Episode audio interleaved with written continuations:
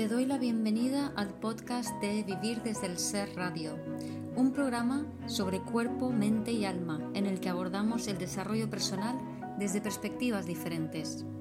Quiero compartir contigo temas que me apasionan, como las emociones, la conciencia, la espiritualidad, la conexión con el cuerpo, la crianza consciente o la astrología. Mi nombre es Guiomar Ramírez Montesinos, soy psicóloga, astróloga, coach transformacional, escritora, fundadora del proyecto consciente de vivir desde el ser y la presentadora de este programa. En este episodio comparto un Instagram Live que realicé junto a mis amigas Celia Martín, Comunicación Afectiva, y mi profe de yoga, Nati de Prati.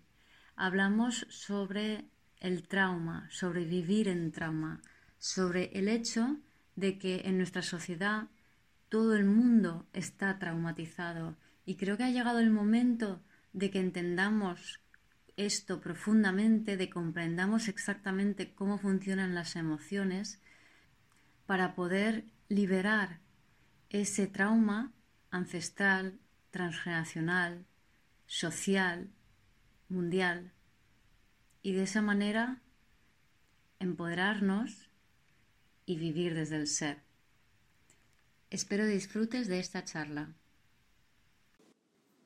Ahora voy a esperar que se conecten Celia Martín, que es coach em, especialista en comunicación afectiva.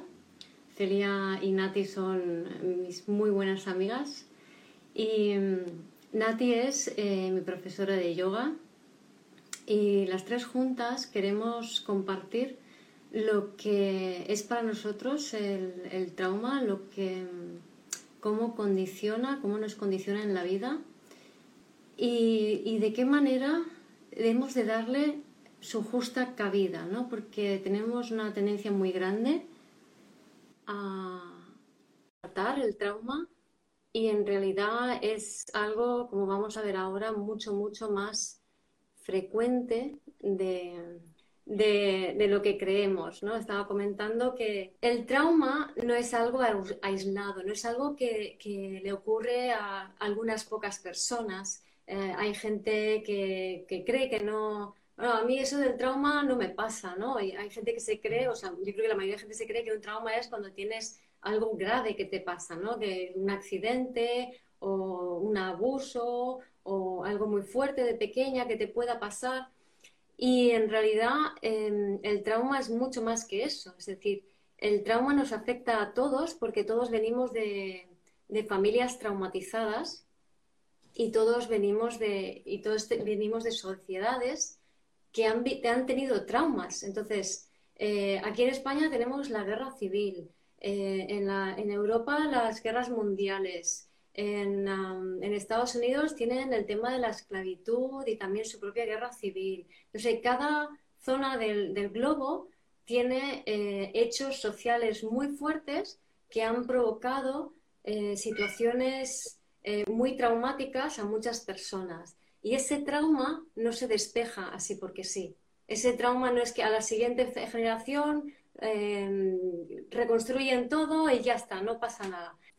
Ese trauma queda grabado en el cuerpo de las personas y se va transmitiendo de generación en generación.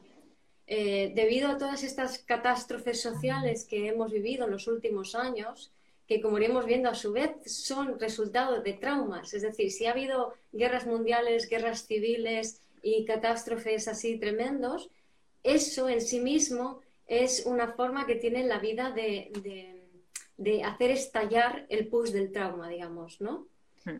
Entonces, ese trauma, como voy diciendo, eh, si no se gestiona y no se ha gestionado porque no se ha sabido, o sea, de hecho todavía no se sabe realmente cómo funciona el trauma, bueno, a nivel fisiológico se empieza a saber, pero no se entiende el, alcance transgeneracional que tiene. Hay muy pocas personas que hablen de ese alcance transgeneracional, ¿no?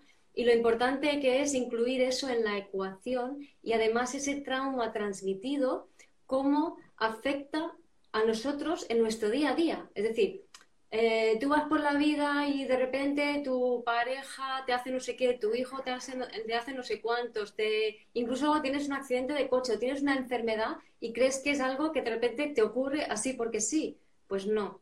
Todo eso tiene, y esto se ve muy claro en constelaciones familiares o en biodescodificación, ¿no? Pero nosotros también lo hemos visto en nuestras propias mm, vidas, vemos en nuestras propias carnes, nunca mejor dicho, ¿no? Entonces vamos a hablar un poco de esto para, que podáis realmente comprender la dimensión del trauma y de qué manera estamos viviendo en trauma, ¿verdad? Mm. Así es, sí. Entonces, primero también quiero em, que veáis o haceros pensar sobre los síntomas de estar traumatizado, ¿vale? Entonces, eh, antes de que entremos ya en, conversación sobre aspectos más específicos. Síntomas de estar traumatizados, para que lo entendáis, eh, el sistema nervioso autónomo tiene dos ramas, el simpático y el parasimpático. Entonces, cuando existe una situación estresante que no se puede manejar, así por poner de una forma simple, que no se sabe cómo manejar, lo que ocurre es que eh, el simpático se, se, sobreactiva y la primera reacción de ese simpático sobreactivado es la lucha o la huida. ¿vale? Entonces, la primera reacción que tenemos ante una situación que no sabemos manejar es luchar o huir. ¿Cómo huimos? Huimos de muchas maneras. No solamente huimos físicamente, me largo, no quiero saber nada, sino también huimos mentalmente. Entonces, por ejemplo, cuando una persona parece que no está presente. Pero también la siguiente respuesta, cuando eso no ha funcionado y el estímulo, estresor sigue delante, y un estímulo estresor puede ser, em, estoy en pareja y mi pareja me presenta con una situación para mí conflictiva que yo no sé manejar, eh, porque se enfada conmigo y me echa la bronca, em, yo qué sé, por los miles motivos que sean, o porque no responde como yo quiera, y eso ya va a gatillar una respuesta traumática. Hablaremos más a fondo de esto, ¿no? Entonces, la siguiente respuesta, si esta no funciona, es la de, en, inglés es freezer, eh, freezer fawn, que es la de quedarte congelado, o el fawning es cuando me hago, em, cuando intento engatusarte, cuando intento eh, agradarte, el people pleaser, que también se dice en inglés, el ser un people pleaser, ser una persona que está continuamente intentando agradar a los demás sin tenerse a sí mismo en cuenta, eso es una respuesta traumática. Entonces, si tienes esto, estás traumatizado, estás respondiendo al trauma, casi mejor dicho, ¿vale? Y ese trauma puede ser propio o ancestral, y va a ser un poco una mezcla de ambos, de todas formas, ¿no? Si, si estás todo el día como pollo sin cabeza, tienes trauma en el cuerpo. Si te disocias con facilidad, tienes trauma en el cuerpo. Si no sabes conectar con el cuerpo, tienes trauma en el cuerpo.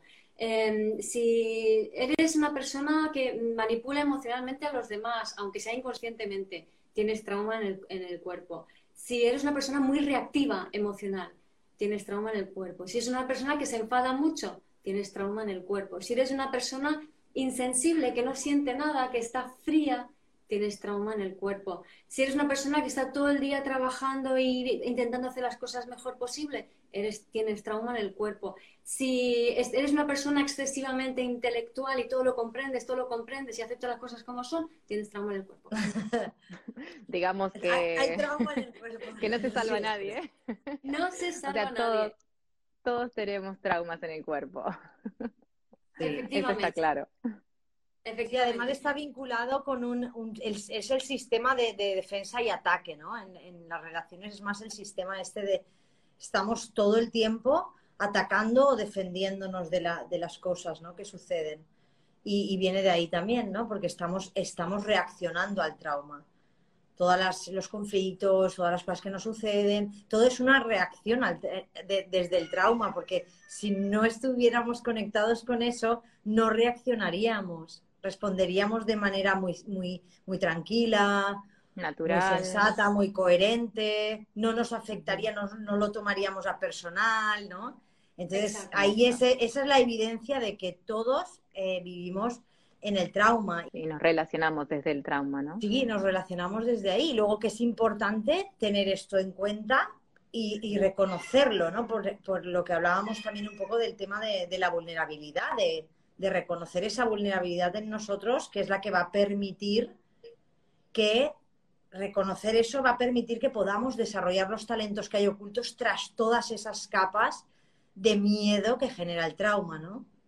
Exacto. Pero es que mm. lo curioso es, básicamente también podemos decir que el ego es, es, señal. O sea, si tú estás identificado con tu ego, hay trauma. Claro. Porque el ego es disociación y entonces cuando nos relacionamos con los demás desde el ego, es decir, desde el trauma, lo que estás viendo no es al otro.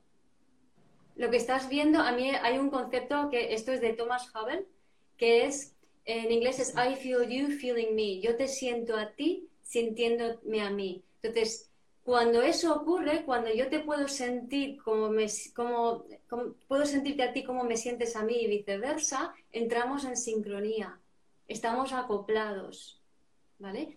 Y entonces hay fluidez, hay coherencia, los corazones están conectados y todo es flow, ¿no? Pero ¿qué pasa? Que él, me encanta cómo lo explica, que es como que en, la vida lo que... Eh, lo que debemos hacer, o sea, el percibir al otro es como hacer un live streaming, como lo que estamos haciendo ahora. Estamos hablando en directo y vosotros estáis viendo la, información en tiempo real, ¿no? O aunque lo estéis viendo después en el tiempo, en diferido, seguís viendo la información trocito a trocito tal y como está bajando en vuestro ordenador. O sea, hay una actualización continua de la información de este vídeo, ¿vale? Y así es como lo deberíamos relacionarnos, así es como se relaciona desde el ser. ¿Qué pasa? Que desde el ego, ¿qué ocurre? A lo mejor estás en un momento desde el ser, pero se activa tu trauma por cualquier situación que pueda pasar con, la otra persona, ¿no? Con tu pareja, con tus hijos, sobre todo en, relaciones íntimas pasa mucho esto, ¿no? Se activa esa memoria celular traumática y entonces tú ya no estás haciendo ese streaming con la otra persona, sino que ya te has desconectado y aparece como te quedas con una imagen congelada de la otra persona y tú empiezas a vincularte con esa imagen congelada desde tu trauma, con lo cual ya lo que pueda hacer la otra persona ni lo ves, ya estás desconectada de, dejas de estar dejas de estar en presente. Exacto. Que al final el streaming no es como estar en presente y recibir la imagen o la vibración momento a momento de este presente, ¿no? O sea, cuando te quedas con esa imagen congelada, te has ido, te has ido a otro lado, a otro momento y, dejas de estar acá en este momento, ¿no? Aquí y ahora. Claro, y de percibir al otro tal cual está siendo en ese momento, o la situación tal cual está siendo en ese momento. Ya vivo la situación en base al pasado, ¿no? En base al trauma y, a, esa, esa, reacción. Y así nos relacionamos todo el tiempo. Es decir, lo que yo creo que lo que es importante que entendamos es que nos relacionamos así todo el tiempo. Por eso no, podemos estar presentes, por eso no podemos eh, dejar de reaccionar emocionalmente ante las situaciones. Entonces, de ahí que yo creo que es, es importante entender que, funcionamos de esa manera. Exacto. Y que esta, sociedad eh, civilizada nuestra está profundamente traumatizada. Porque cuando bien has dicho, nos vinculamos entonces con una imagen del pasado, pero el pasado, como he dicho antes, no es solamente tu pasado o tu pasado con esa persona, mm. sino es tu infancia, el pasado de tus padres, el pasado de tus ancestros, el pasado del país en donde vives, de la zona geográfica en donde estás. Toda la memoria colectiva, toda la memoria de tu clan, ¿no? De toda la cultura, de todo. sí y sobre todo aquellas cosas que no fueron habladas o comunicadas, entonces a lo mejor se sabe algo, pero no se sabe todo, y justamente eso es lo que, es lo que más se transmite, porque es lo que más cuesta liberar, es una energía estancada en el sistema que, se va transmitiendo, ¿no? Además solemos, por lo que yo voy observando, porque tenemos eh, el trauma, solemos tratar de ocultarlo porque es lo que te digo, nos conecta directamente con una parte muy vulnerable de nosotros que no queremos reconocer. Queremos estar bien todo el tiempo, ¿no? Y además en, la sociedad que vivimos ese, se valora tantísimo la felicidad, el estar bien, el todo esto. Entonces, claro, querer estar bien es como estar todo el tiempo apartando, ¿no? Negando esa parte nuestra que está ahí todo el rato queriendo salir. Y a veces nos pasamos toda la vida sin ser conscientes de que vivimos, ¿sabes? De, que, de cómo actúa eso en nuestra vida, de cómo está dirigiendo todo lo que hacemos. Cuando realmente tienes cosas que quieres hacer y no puedes por lo que sea, porque, pero que no son impedimentos reales que digas, bueno, vale, esto no, pues por ejemplo, yo qué sé, imagínate cosas del, día a día, por ejemplo, no puedes hablar en público, por ejemplo, ¿no? Y, y es algo que tienes ahí, a ver, está claro que a todos nos cuesta, pero si de verdad no puedes, no puedes, hay algo ahí que te bloquea tal, ahí, ahí, es evidente que hay un trauma. Porque si no, tú no tienes por qué tener ese bloqueo tan bestia de, de, salir ahí. ¿Qué pasa? ¿Qué tienes miedo, no? O como te pongo ese ejemplo, como te puedo poner cualquier tontería de decirle algo a tu pareja. Miedo de decirle algo, que eso nos pasa. O a tu jefe, o a tu... Ese peque... Esas pequeñas cosas, cuando yo tengo miedo de decirle algo a mi jefe, tengo un trauma ahí ¿Qué me pasa que, no puedo decirlo? yo me haría mucho esa pregunta, ¿no? ¿Qué me pasa a mí que, no puedo decirlo? Eso, mm, que como decías, que al final el trauma viene de, un miedo, o sea, siempre lo que te demuestra que hay un trauma ahí es un miedo que estás sintiendo, a lo que sea, a cualquier situación. Claro. Sí, está conectado con el miedo directamente, ¿no? Claro, el tema es que el miedo no es un miedo consciente y no es un miedo lógico según nuestra lógica tridimensional habitual. O sea, si no entendemos la lógica de las emociones, no entendemos la lógica del trauma.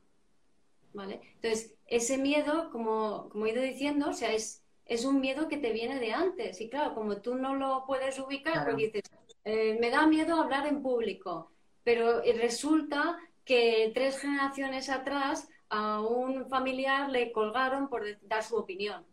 Entonces, cada vez que tú hablas en público, se te cierra la garganta y no entiendes por qué, no es lógico. Mm. ¿Vale? Pero, y así para cada pequeña cosa del día a día. Entonces, no solamente en el momento en que te pones delante de un escenario a hablar en público, es también cuando le vas a pedir algo a la, a la dependiente de una tienda, que ahí ya se está activando eso. Entonces, la manera de manejar el trauma no es viendo de qué manera te has traumatizado, paradójicamente, que es lo que solemos hacer, queremos razonar el trauma. Pero el razonamiento es un síntoma del trauma, entonces no puedes razonar el trauma porque entonces retraumatizas. Que aquí es el vídeo que hice esta, hace unos días sobre la víctima, el perpetrador y el salvador justiciero. O sea, el papel del salvador justiciero mm. lo que hace es perpetuar el trauma no lo soluciona. O sea, no podemos solucionar traumas simplemente intentando comprender. Que aquí me viene una cosa muy, muy interesante, ¿no? Que al final lo he, hablado a veces, ¿no? Con alguna, con alguna amiga, y es que si te das cuenta, por ejemplo, la gente que trabaja en instituciones o que tiene un estatus, por decirlo de alguna manera, un poco más elevado que, otras personas, ¿no? En, muchas ocasiones creen que, que tienen que salvarles que tienen que hacer algo por ellos, ¿no? Y, hay una, y yo creo que justamente el hecho de creer que tienen que salvarles es lo que mantiene, es lo que mantiene ese, ese, ¿cómo te diría yo? Ese, esa víctima y, Salvador, pues, se, perpetúa eso, ¿no? Tú, no tienes que salvar a nadie, tú tienes que, que, compartir lo que tú ya tienes y darle las herramientas para que el otro también lo pueda, tener, pero no, no salvar, no, no. Claro, ahí entender una cosa, es decir, el salvador, el justiciero, que es lo mismo, ¿no? O sea, el salvador es más, hoy en día tenemos a los psicólogos, terapeutas y demás, que hacemos de salvadores por la vida, ¿no? Yo ya no hago eso. Em, entonces, Yo tampoco. Pero antes, antes estaban los justicieros. Antes era como, ah, ojo por ojo, tú me has hecho esto, yo te mato a ti, o pero es lo mismo, es el mismo rol, ¿no? Entonces, ¿qué, qué, ocurre con el Salvador y Justiciero? Que en realidad le atrae, o sea, o a su vida atrae esa situación de víctima y perpetrador porque es parte de él también. Él también tiene la memoria celular de ese trauma. Claro. Entonces, así no, y, y, reconociéndolo, reconociéndolo estaría bien, porque si uno lo puede, puede vivir esa experiencia de acompañamiento desde ese reconocimiento, ahí nos podemos sanar todos, pero mientras yo siga creyendo que tú estás ahí abajo, que yo estoy aquí arriba y que yo te salvo, desde ahí no, no se puede, ¿no? Entonces. Sí, y vamos una pregunta.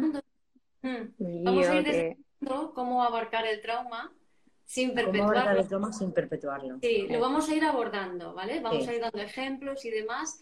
Y al final sí que eh, me gustaría hacer el ejercicio de liberación de memorias celulares. Así que si se os activa algo, eh, tenerlo en cuenta, que vamos a tener en cuenta esa emoción y dónde la tenéis ubicada en el cuerpo, que al final vamos a hacer el ejercicio de liberación de memorias, porque es posible que esto active algún trauma, ¿no?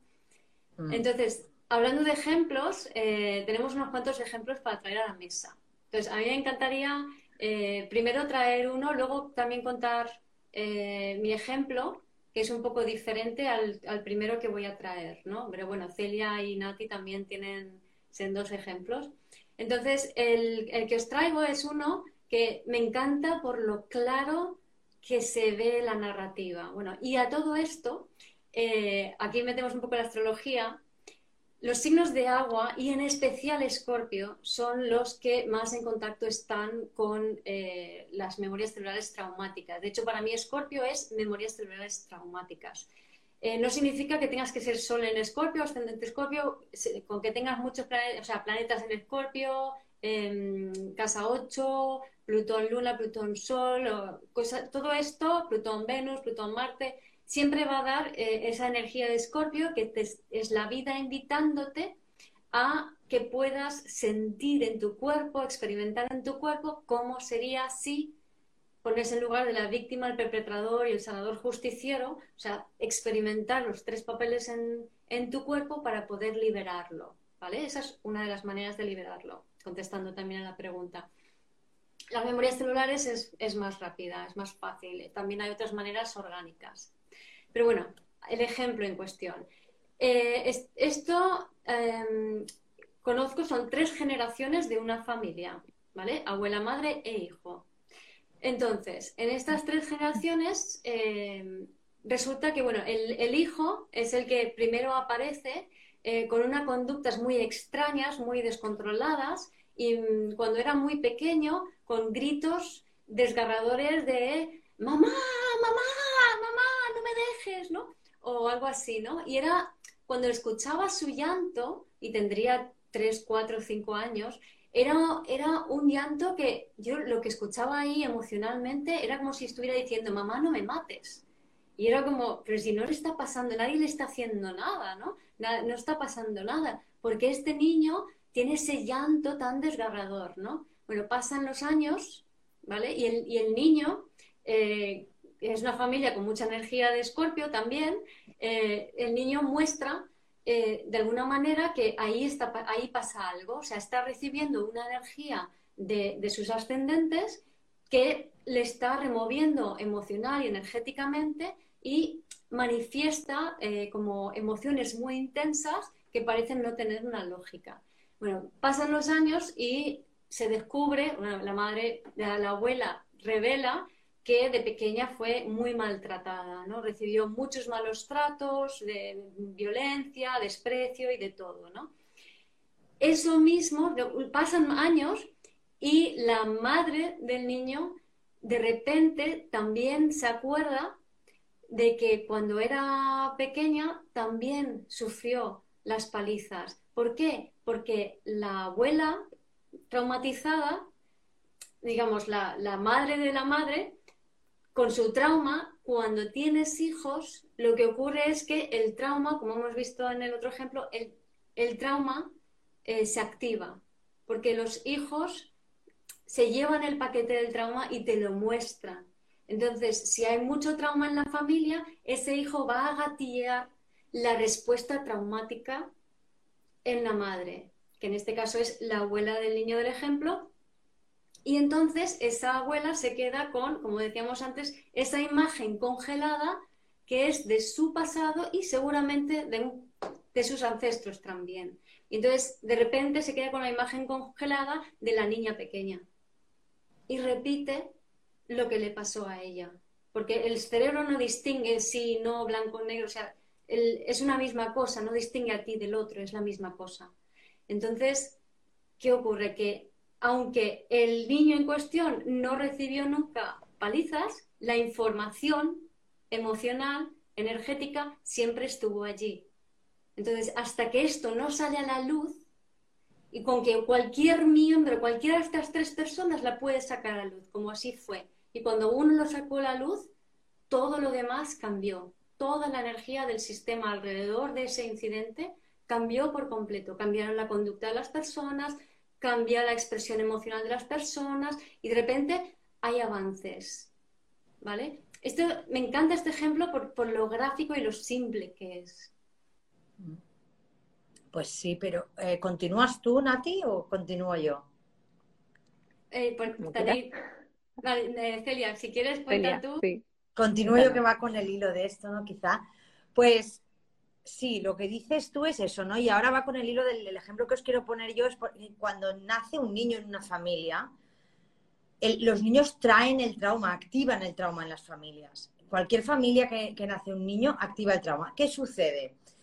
Si os dais cuenta, cuando nace un niño en una familia, empezamos a tener todo tipo de problemas con los padres, con la suegra, con los cuñados, con todo alrededor. Lo que hasta en ese momento parecía que más o menos estaba súper bien, que nos llevábamos de maravilla, incluso con la pareja, ¿no? Nos llevábamos todos bien, era todo muy guay.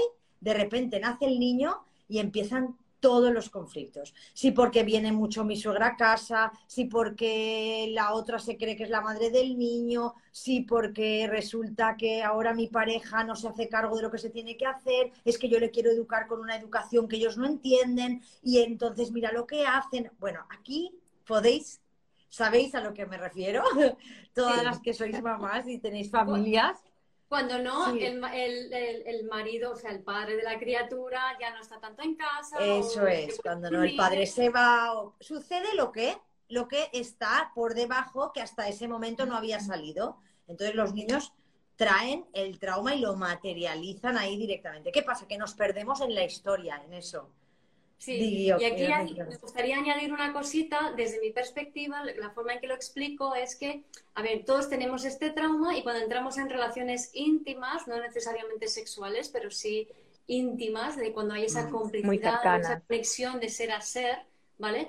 Lo que ocurre es que se activa la energía de la kundalini, que es la, que, la, energía universal que nos atraviesa, y empieza a hacer un chequeo por los chakras diciendo, ¡hey! ¿Qué está aquí? Aquí hay una memoria celular, ¡Chuc! la saca para afuera, ¿no? Entonces va a activar todas las memorias celulares que hay en común en esa relación, en ese, en ese vínculo con un otro que es íntimo, que no necesariamente es sexual, ¿vale? Íntimo es que es un vínculo más desde el ser. Entonces se activan las memorias celulares y aquello pues pide ser procesado. Si no se sabe procesar, al final muchas veces se tienen hijos y entonces sobre el hijo va el paquete de memorias celulares que eh, los padres no han sabido, no han podido procesar de formas naturales, ¿no? Entonces, mm. Celia. Pues eso, y entonces el, tema es que eh, no, nos, no perderse tanto, ¿no? En para mí la idea que quiero traer es que no nos perdamos tanto en lo que es toda esa historia, ¿no? Porque al final el trauma de las familias, de la pareja que tiene un hijo, el trauma de ambas familias está conectado normalmente es o, el mismo o completamente opuesto, ¿vale? De ahí pues toda la vida, ¿no? Está o el que tiene mucho y el otro que tiene poco, o el que, ¿sabes? O el que es maravilloso, simpatiquísimo y tal, y el otro que resulta que no dice nada y es súper cerrado y tal, ¿no? Muchas veces sucede esto, ¿no? En, las parejas. Y, y cuando se tienen hijos, pues también se ve el trauma de cada una de las familias que no habíamos visto también hasta ese momento, porque ahí cada uno iba a la suya y no teníamos por qué a lo mejor quizá también mezclarnos tanto, ¿no? Entonces vamos a ver el trauma en la familia del otro. Yo la voy a ver en la familia del otro y me va a molestar mucho más normalmente el de la familia del otro que el mío, porque yo no voy a reconocerlo en el mío.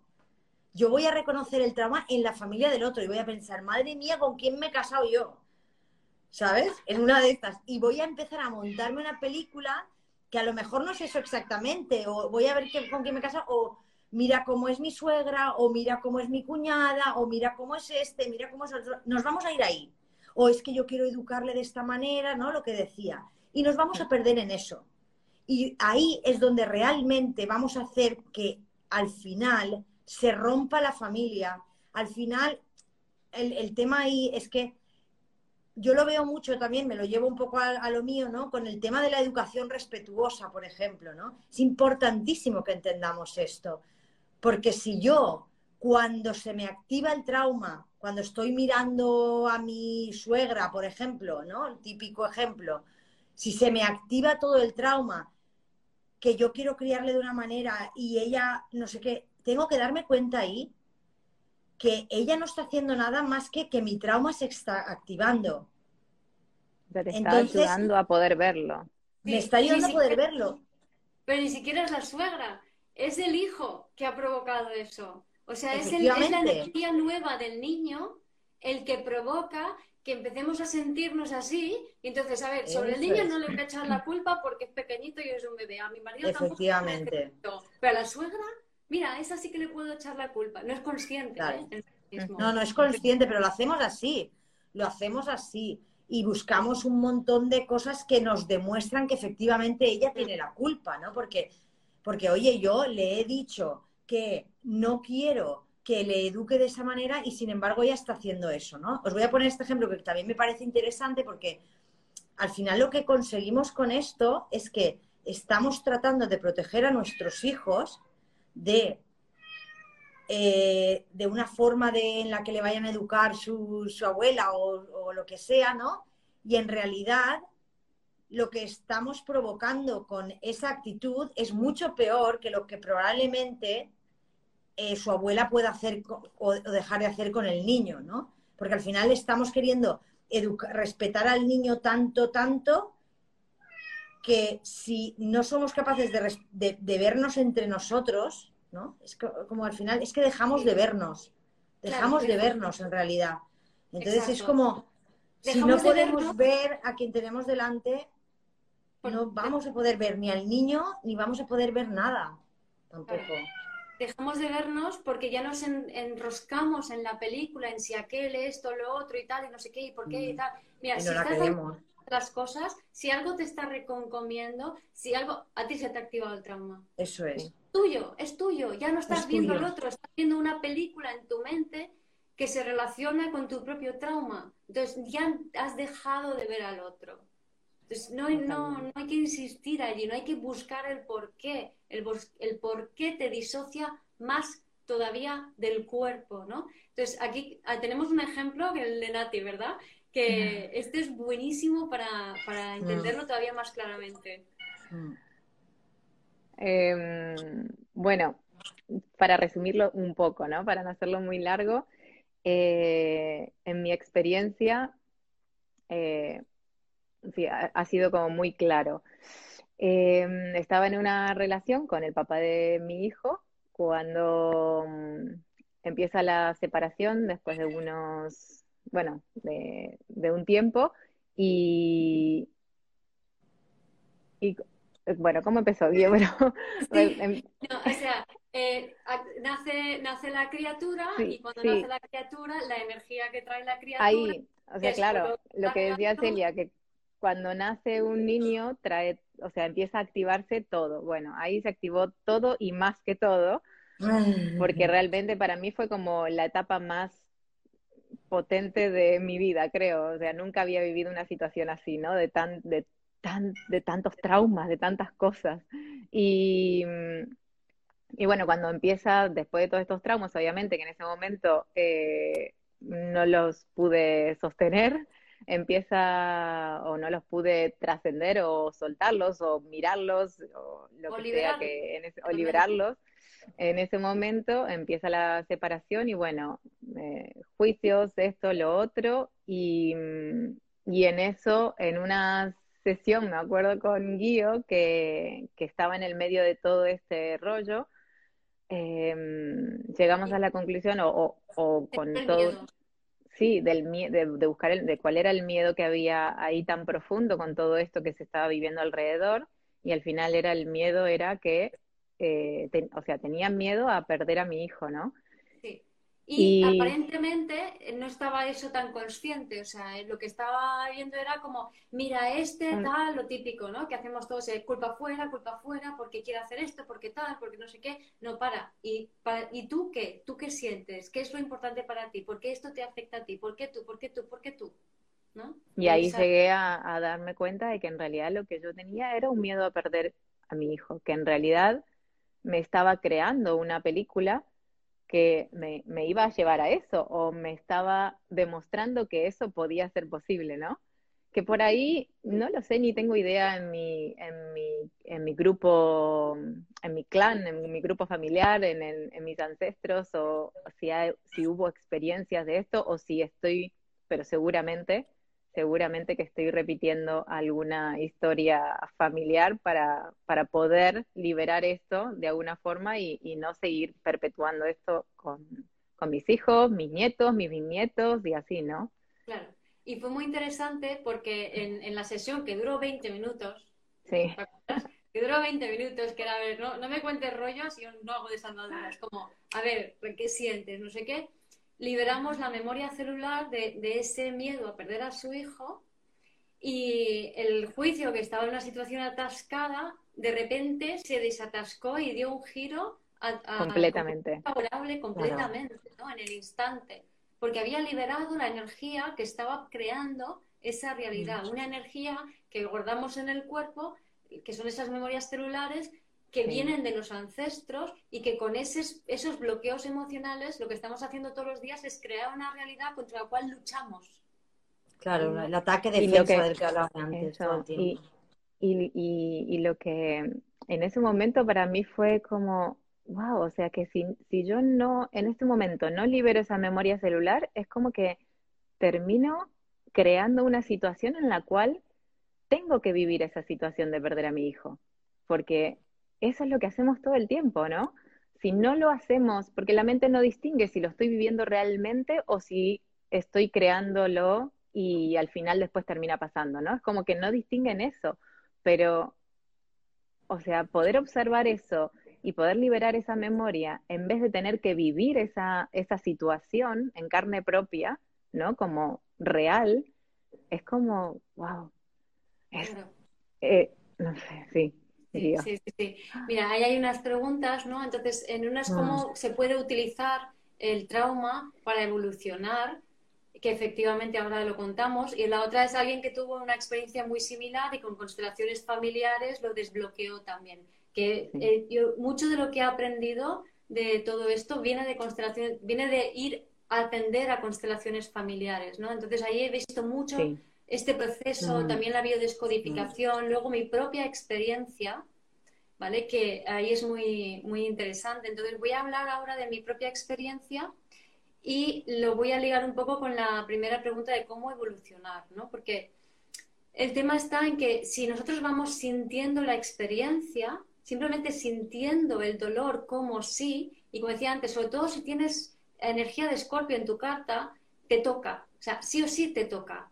Piscis y Cáncer lo van a vivir, pero de otra manera, ¿no? Pero la energía de Scorpio te toca experimentar el punto de vista del perpetrador, de la víctima y del sanador justiciero. O sea, no, no, no, te, no evadas ninguno. No es como, no, yo soy muy buena, eh, no, no puedo estar pensando estas cosas tan horribles. Sí, piensas y sientes cosas horribles, porque es lo que te toca hacer, porque has venido aquí a llevar la vibración de esa combinación planetaria. Entonces, para eso tienes que sentirlo en tu cuerpo.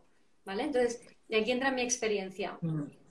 Resulta que, bueno, y, Scorpio, cuando experimentas esos tres personajes en tu cuerpo y lo que deben sentir, integras esa información y la liberas de la expresión más baja, con lo cual puedes conectar tú y aportar también la expresión más elevada de esa combinación. Por ejemplo, un Plutón-Venus pasa de ser eh, la, clásica víctima y perpetrador, ¿no? la bella y la bestia, eh, es un aspecto donde muchas veces hay abusos, a una expresión más elevada es, o sea, la más elevada es el poder del amor, ¿vale?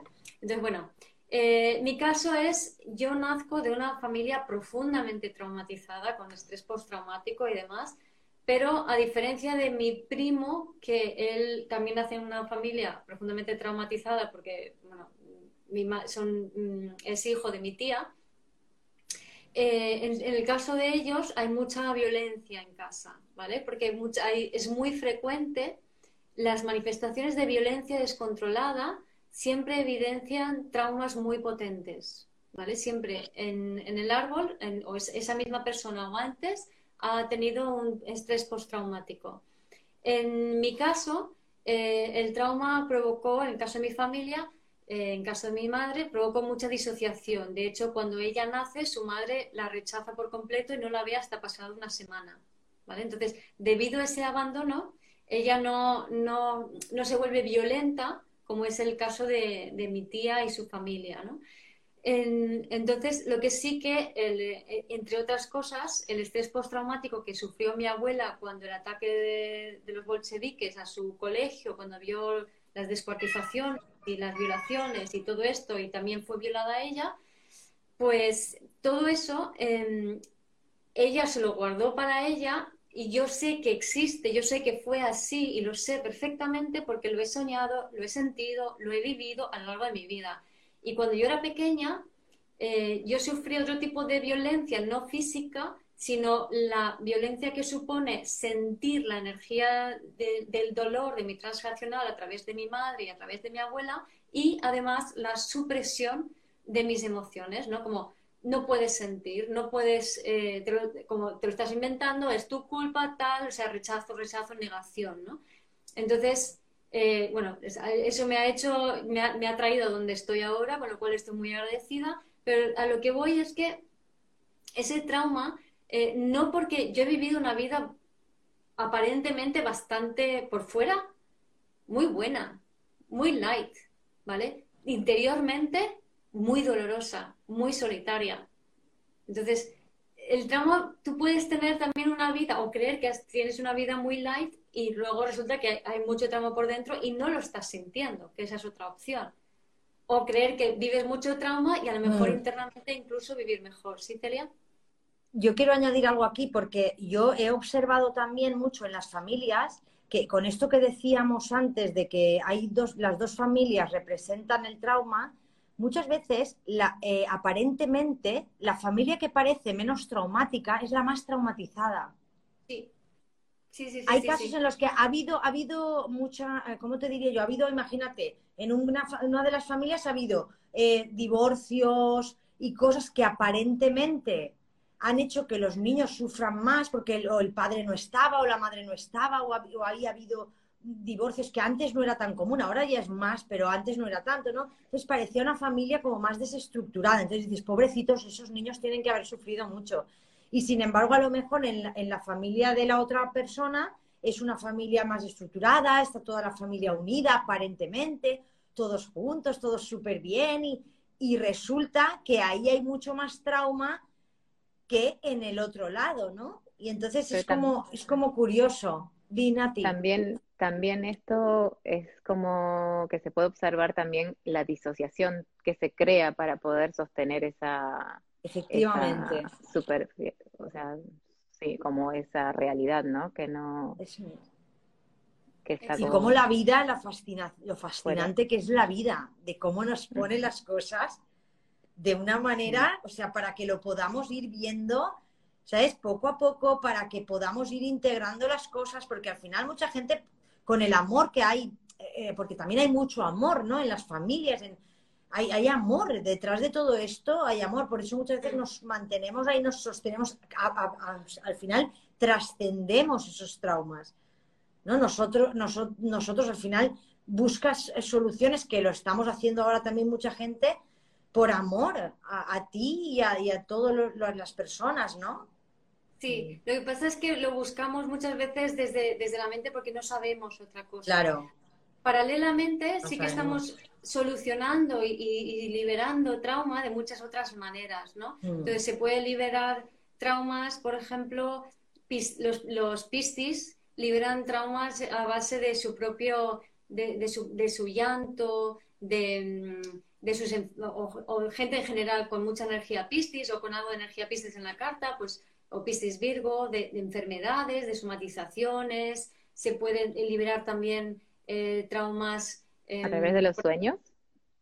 A través de los sueños, sí, sí, a través de los sueños, a través de ver películas a veces, si no te enganchas mentalmente y lo sientes, ¿no? Eh, o yendo al monte, haciendo yoga también, ¿no? Sí, sí, sí, eso era algo que quería comentar también porque mm, en el yoga, a diferencia de cualquier deporte, lo que, lo que hace es trabajar a un nivel muy profundo, que es como de las fascias y todo eso que yo has explicado varias veces. Pero bueno, em, es como que mueve mucha energía internamente y esa energía son los chakras también, ¿no? Y, todos los puntos, los primeros, los principales chakras que tenemos y también los miles que tenemos en el resto del cuerpo. Y de esa forma lo que hace es empezar a desbloquear las memorias celulares que tenemos sin ni siquiera darnos cuenta que está es como más fácil, ¿no? Porque vas sintiéndote cada vez mejor y cada vez mejor y por eso todo el mundo ahora recomienda el yoga, ¿no? Porque no, no se sabe esto que funciona muy profundamente, pero sí se siente como la felicidad empieza a emerger, pero una felicidad diferente a la que creías que era la felicidad, ¿no? Que eso mm. es mi, mi, experiencia con el yoga, es esa, ¿no? Que mm, empieza a, a, surgir una felicidad interna que, mm, que es diferente a la que antes vivías, ¿no? Sí, y también es importante que sea en conexión con otras personas, porque las, el trauma, la emoción bloqueada, se desbloquea en red. ¿vale? Entonces es, es, muy importante que haya, en familias no, porque la familia no es red, es un grupo cerrado normalmente, a no ser que haya mucha, mucha, mucha gente, ¿no? Aquí, eh, en este, o sea, hay veces que, por ejemplo, la típica familia que tiene mucha gente que va a casa a comer. La nuestra, yo, la mía. Mm. Entonces, eso también está haciendo que la energía se, se, vaya, vaya fluyendo, ¿no? Entonces, el grupo de yoga, cualquier comunidad intencional, cualquier grupo, también ayuda a que el trauma se, se manifieste y se libere y corra por la red, ¿vale? Porque si yo me imagino que si haces yoga sola en casa y no estás viéndolo online, o sea, Hacerlo online es, estar en grupo, porque aunque estés online, aquí estamos todos conectados. Sí, la red al final funciona. Sí, la red funciona. Aunque estemos en diferentes lugares, en mm. diferentes tiempos, aunque veas esto en diferido, la red está funcionando. ¿Vale? Pero si lo haces tú solo en tu casa, a lo mejor ahí, no lo sé, igual si te conectas muy intencionalmente con con la gente que hace yoga o con un maestro de yoga o con lo que sea, ahí quizá pueda funcionar, ¿no? Pero tiene que haber esa conexión intencional. Para que la energía fluya, no solamente es moverlo, o sea, sacarlo fuera, sino que se mueva y se disperse. Por eso es tan, tan, tan importante el grupo, ¿no? También es muy liberador para, del trauma eh, algo tan sencillo como cocinar. Algo que mm. está de moda con lo de Masterchef y todo esto, qué curiosidad Mm. que haya esta moda, ¿no? O salir a la naturaleza, em, mm. hacer deporte sin, sin, bloquearte la musculatura y la fascia, ¿no? Eh, crear. ¿Eh? Cualquier cosa que, que, te invite a crear, a, a, también a vivir algo nuevo o nuevas experiencias, eso también ayuda mucho a, ¿no? Acá Ana Victoria está preguntando de cómo cambió la situación. Ah, sí, te lo ha preguntado. me he quedado muy atrás. Eh, en realidad, al momento que hice la, mm, la, liberación de la memoria celular, en ese momento yo creo que no tardó mucho en que tuve una noticia de que las cosas habían cambiado. Mm. Así de, así es fácil. así de rápido. Al día siguiente, sí. Al día siguiente hubo una eh, noticia con respecto a la situación que estaba viviendo y que era completamente diferente a lo que estaba viviendo antes de, la, de, de, liberar la memoria celular. Así que así cambió. Sí, y para los que os habéis conectado más tarde, luego haremos el ejercicio de liberación de memorias celulares, así que cualquier cosita que se os mueva. Sí, porque acá Maureen está diciendo que ella siente un bloqueo, miedo a ser madre por traumas. Bueno, guarda, ahora para la, liberación de memoria celular que vamos a hacer al final, ahí vas a poder eh, hacerlo con esta trauma, ¿no? Y para volver al ejemplo mío que estaba contando, em, ¿cómo, ¿cómo, lo he experimentado yo en mi cuerpo? Ese, ese, eso que vivió mi abuela y esas historias que vivieron mi madre.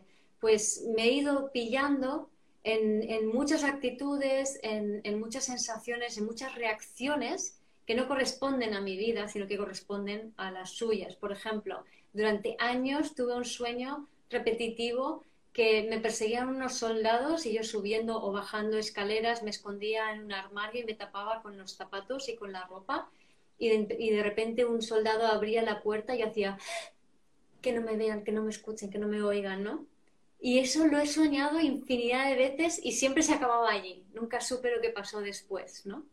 Y solo años después comprendí que eso es lo que había vivido mi abuela cuando los bolcheviques entraron en 1917, eh, la revolución bolchevique en Rusia. Mi abuela era polaca, pero estaba estudiando en un colegio de Moscú, en un colegio de chicas. Ese colegio luego fue la cárcel de los bolcheviques y la sede de la KGB, para que os hagáis una idea. Entonces, eh, esa es una, pero así mil, ¿no? De ir bajando corriendo las escaleras y de repente me pillaba como pensando, ay, que no me cojan los vecinos, ¿no? Y yo digo, ¿y esto, ¿por qué estoy pensando esto cuando... Y, siempre bajaba las escaleras corriendo, ¿no? Y siempre pensando en eso. Y yo, ¿por qué hago eso? Y resulta que mi madre con nueve años vivió un bombardeo. Entonces, cuando se inició el bombardeo, ella había ido a por pan y, estaba en la cola del pan y entonces se volvió a casa corriendo y la gente le iba tiraba de ella para o sea querían meterla en casa para, para, para salvarla. Y ella lo único que pensaba es quiero llegar a casa quiero llegar a casa vale entonces detalles así montones. un montones. Y hay un libro bueno aparte de que yo en mi libro vuelve a ti tengo un capítulo dedicado a las memorias celulares hay otro libro de un tal Mark Walling, W-O-L-L-Y-N, que se llama mm, este, este, dolor no es mío. En inglés, It Didn't Start With You. Y, ese libro también habla de, toda la base científica de las memorias celulares y él lo propone, el ejercicio que propone es más de pensar y de frases. ¿Vale? Es muy, muy interesante. Pues sí, yo creo que eso, que es interesante el que el que empecemos a mirarnos desde, yo, siempre con más afecto, ¿no? Teniendo en cuenta que el otro solamente está poniéndome delante mi trauma y que es una oportunidad para sanarlo. En, los grupos de trabajo, el, que te activa el trauma, ese que que más rabia te tienes, ese, es el que está a, dándote la oportunidad de que, de de que lo sanes. Entonces, cambiar esa mirada hacia el otro y mirarlo con, ¿no? Desde, ostras, esto, esto tiene que ver conmigo, ¿no? ¿Qué me pasa a mí? ¿no? Yo, yo me haría mucho esa pregunta, ¿qué me pasa a mí con esto? ¿no? Y de ahí seguro te va a llegar la respuesta. No tienes tampoco que darle mucha vuelta ni nada. Pero ¿qué me pasa a mí con esto? Ya te va a llevar a ti y te va a sacar de... Y mirar al otro con, con, con el cariño de saber que jolín, que te, lo está, que, te está dando esa oportunidad, ¿no? Cambiar como esa mirada cuando vemos a, los demás, cuando nos, relacionamos. Sí, también es, es, fácil darte cuenta cuando, cuando es una parte tuya o cuando tiene que ver con vos porque es algo que te molesta en general. O sea, siempre, si hay algo que te molesta. Siempre que te active, ahí Siempre que te active algo ahí que te molesta y que, y que estás poniendo la atención ahí afuera porque eso no te gusta, es porque es algo tuyo, es algo que está dentro tuyo y que, y que puedes observarlo y, y, como...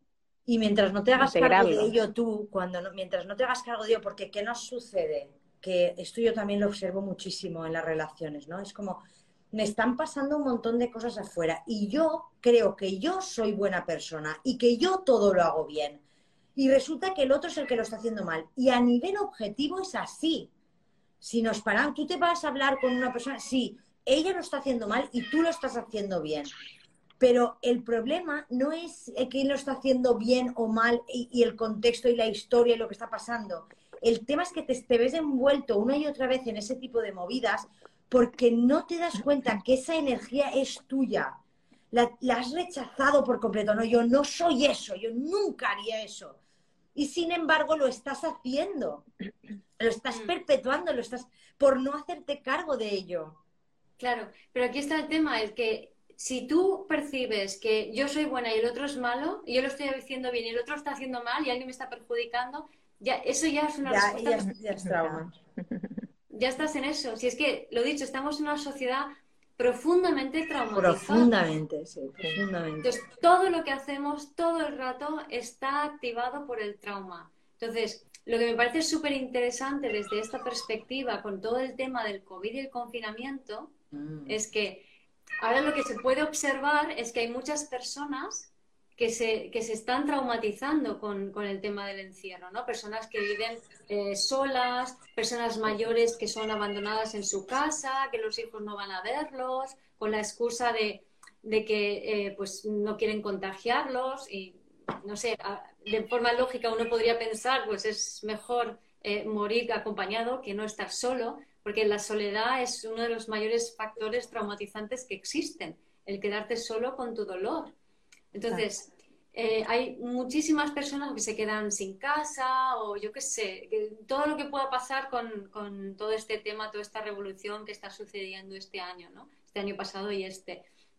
Entonces, lo, lo, sin embargo, lo perfecto que hay en esto es que justamente todo este trauma obvio que se está produciendo para evitar el otro trauma, que es que se muera gente, ¿vale? Lo que va a suceder eh, es que se hable del trauma.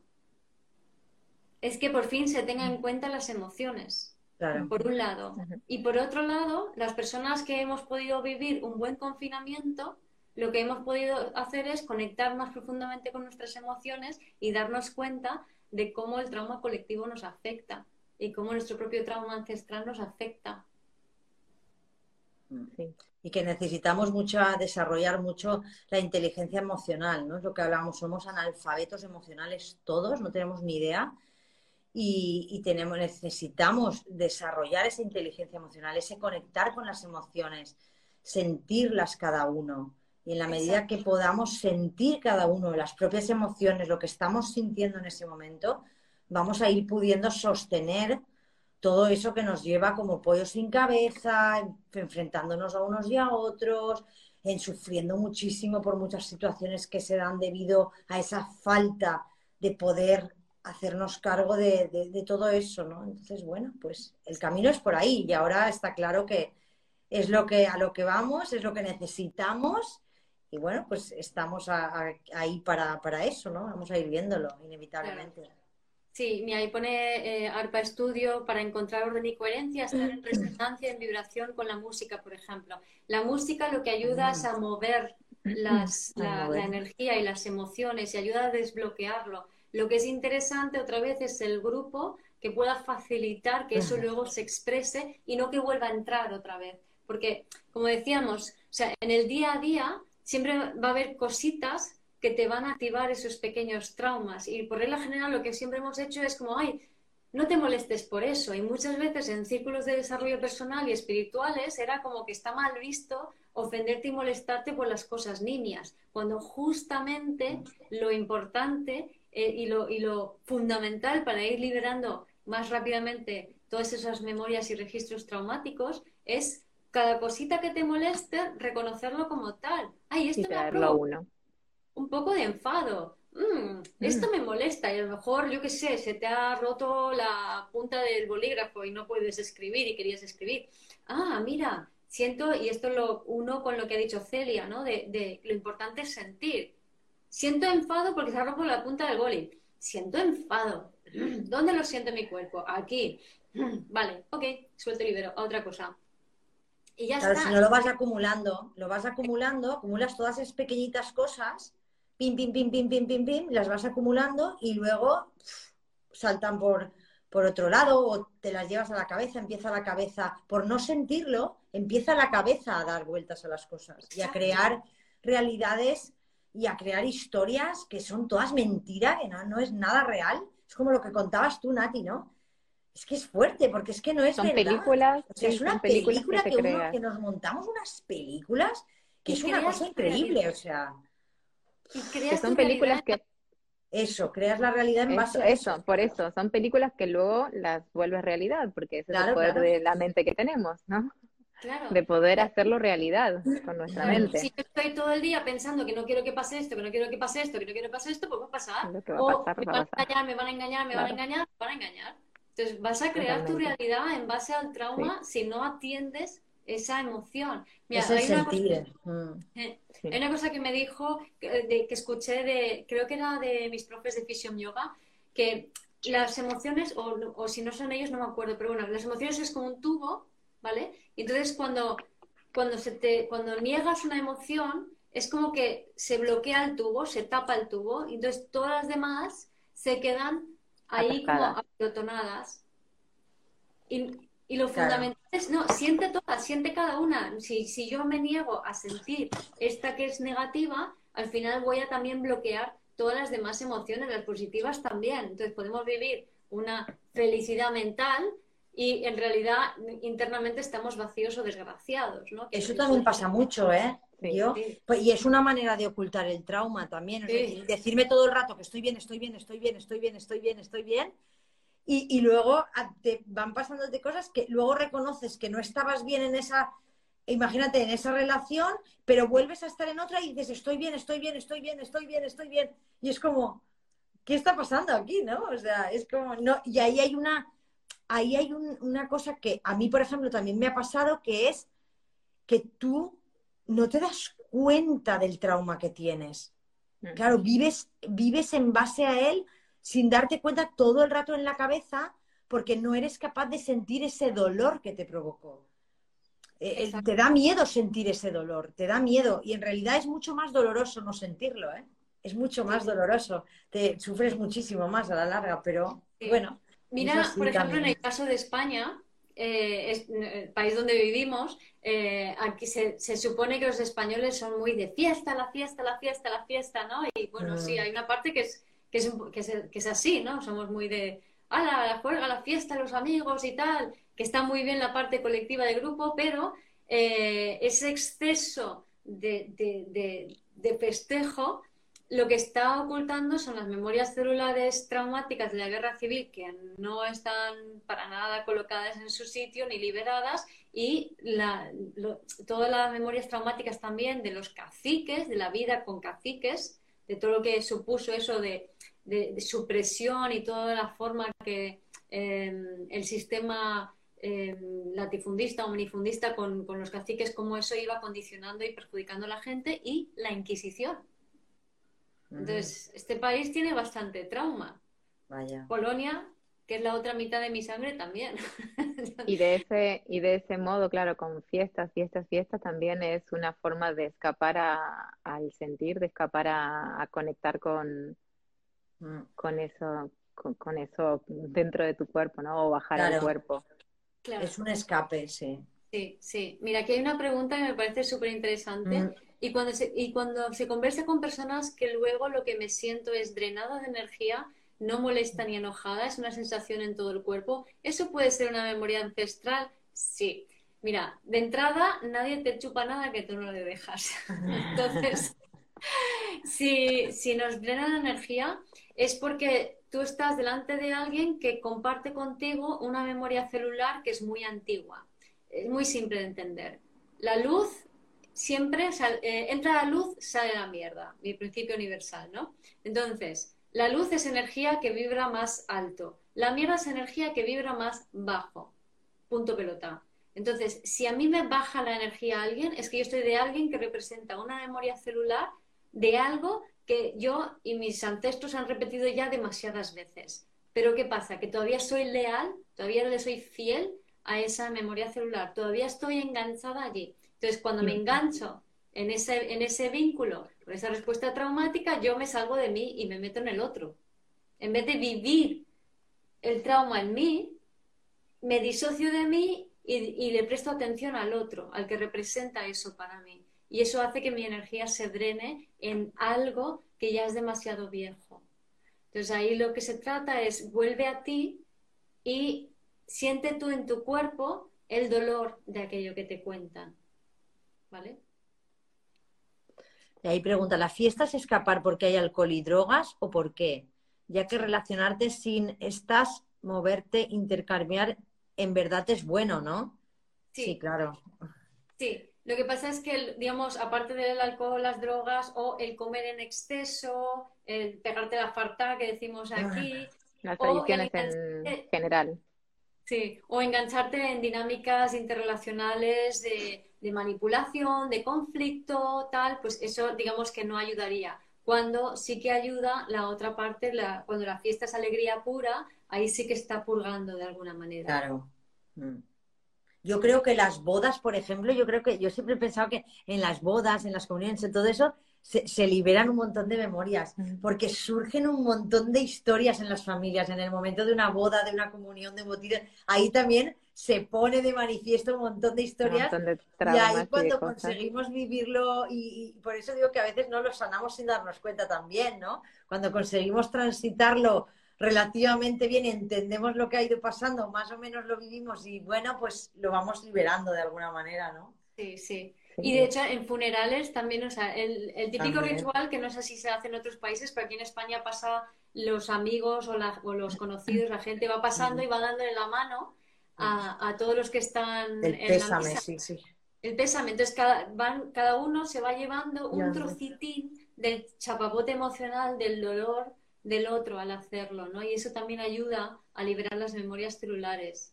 Mm era una forma de era una forma de hacerlo antes. Ahora ya también cada vez se hace menos. Yo creo que porque lo que tenemos que hacer ahora, más que que, los demás se lo lleven, es hacernos cargo nosotros, ¿no? También por eso ese tipo de cosas van desapareciendo, porque estamos en el proceso de individuación.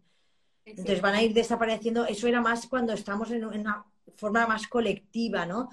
Y ahora hemos entrado más en un proceso profundo de individuación donde ya nos toca a cada uno hacernos cargo de lo que de lo que estamos sintiendo. Por eso ese tipo de cosas también van desapareciendo, ¿no? Sí. Y lo que, es, lo que es interesante también ver, por ejemplo, en cuanto a la fiesta del colectivo, ¿no? Aquí, por ejemplo, en, donde estamos, donde vivimos la comunidad valenciana, pues es lo típico de las fallas. Entonces, las fiestas tienen un formato determinado, ¿no? Es el día tal, cuya cual, día no sé qué, cada día se hace una cosa concreta, pero cada año se repite lo mismo.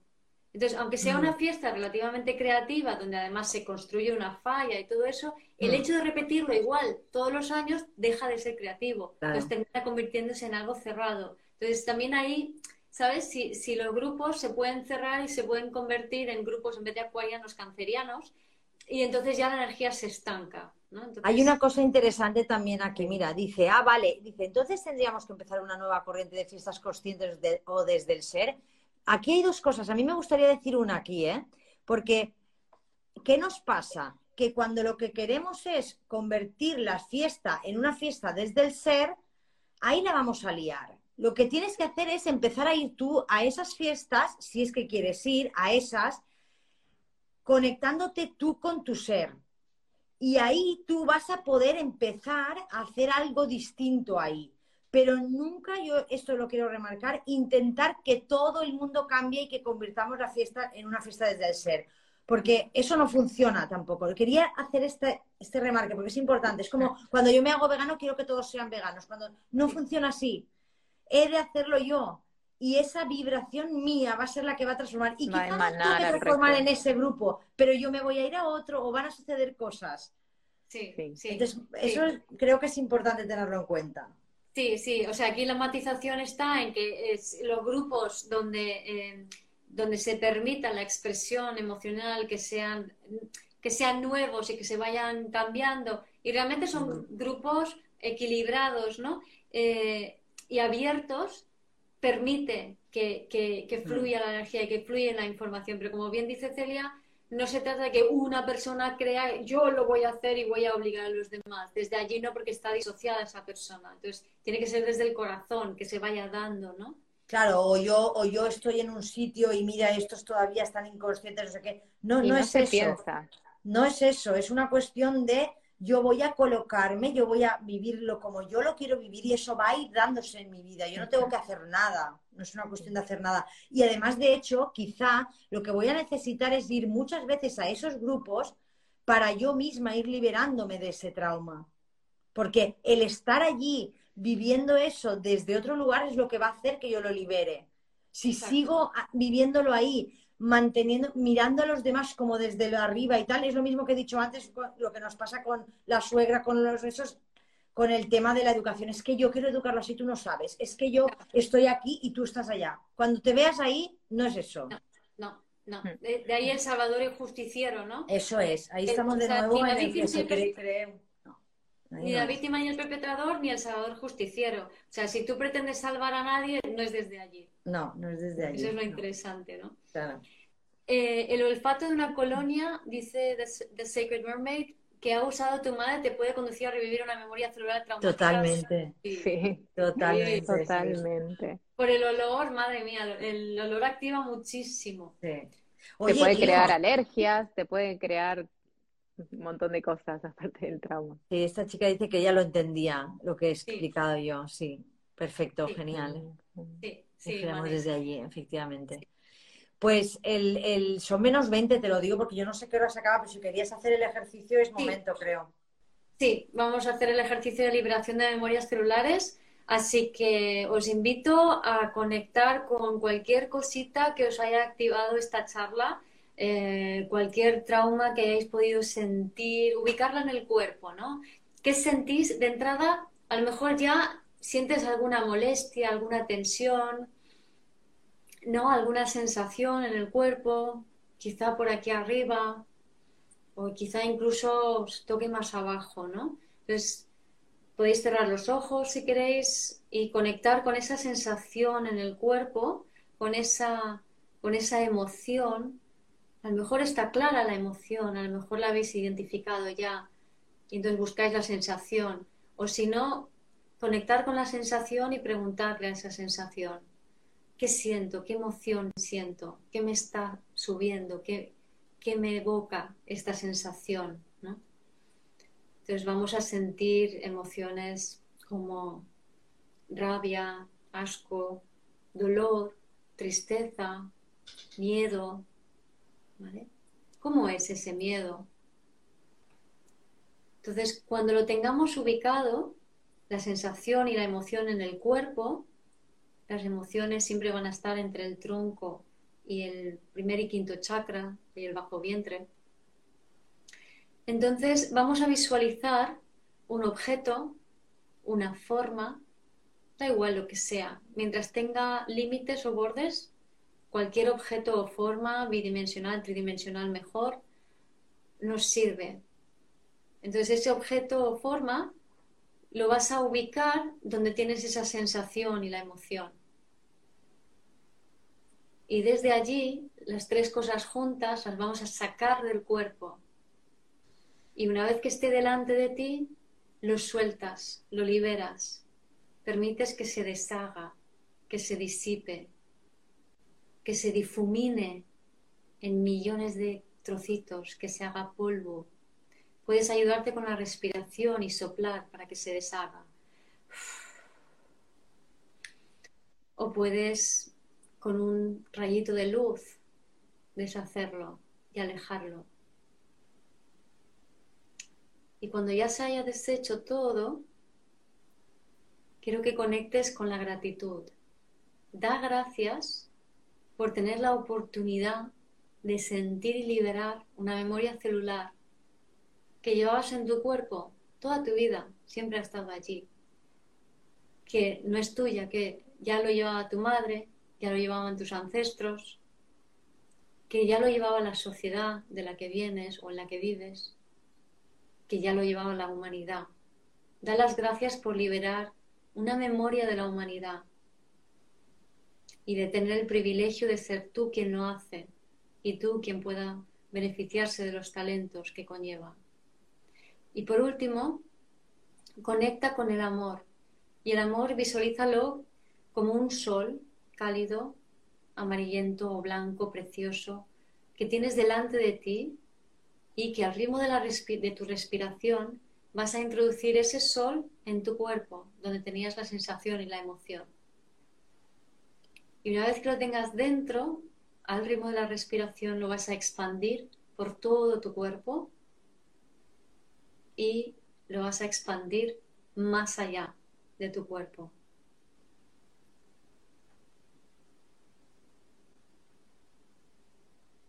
Y cuando queráis, podéis ir abriendo los ojos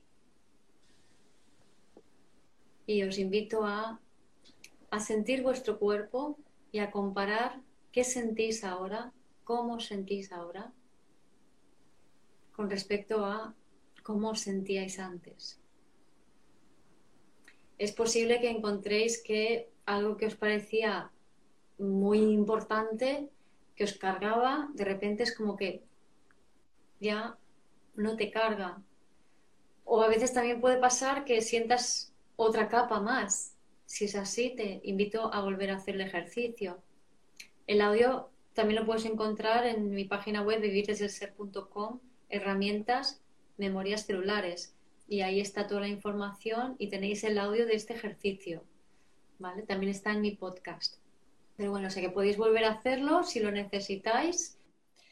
Así que nada, a sentir las emociones, a sentir y comprender el trauma, a no buscar, eh, a no buscar explicaciones, simplemente que os atraviese esa energía por el cuerpo, a hacerlo con las cosas pequeñitas de la vida para no tener que atascaros con las cosas grandes y volver a traumatizaros. Y, a conectar. mirar a los demás con compasión, ¿no? Desde que estamos todos desde ahí y que al final tenemos que, que con la mirada limpia, ¿no? Desde en el momento. Gracias por escuchar este episodio de Vivir desde el Ser Radio.